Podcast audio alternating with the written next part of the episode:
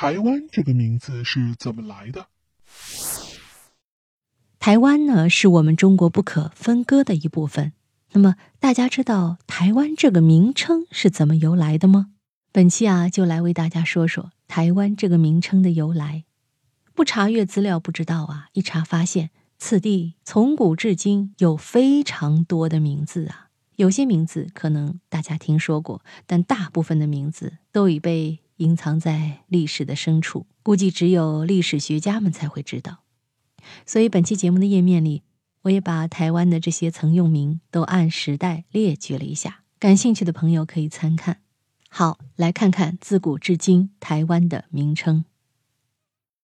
春秋战国时期称台湾为岛夷，秦朝称瀛洲，三国时期称夷州，隋朝至元朝时期称琉球，明朝中期以后，民间对台湾的称呼很多，如。基隆指台湾北部，北港指台湾西部沿海的通称，大园、台园、台窝湾指今天的台南安平地区附近，官方称为东番，郑成功改称东都，后又改为东宁。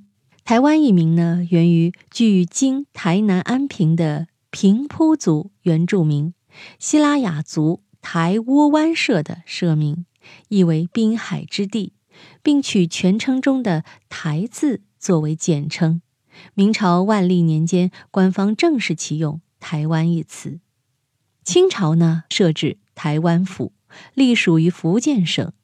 而台湾由于物产丰富，又称宝岛，台湾地区在部分国际场合的代称为“中华台北”。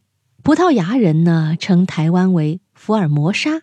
源于葡萄牙语，这个发音的意思啊，意为美丽之岛。在一九五零年代前，是欧美对台湾的主要称呼啊，福尔摩沙。日本古代曾称台湾为高沙、高沙国或高山国。其实，台湾在远古的时候是与大陆相连，但是因为约几百万年前的地壳运动，部分陆地下沉，海水进入，形成台湾海峡。台湾岛才与大陆分离，而且台湾早期的百姓中，大部分是从中国大陆直接或间接移居而来。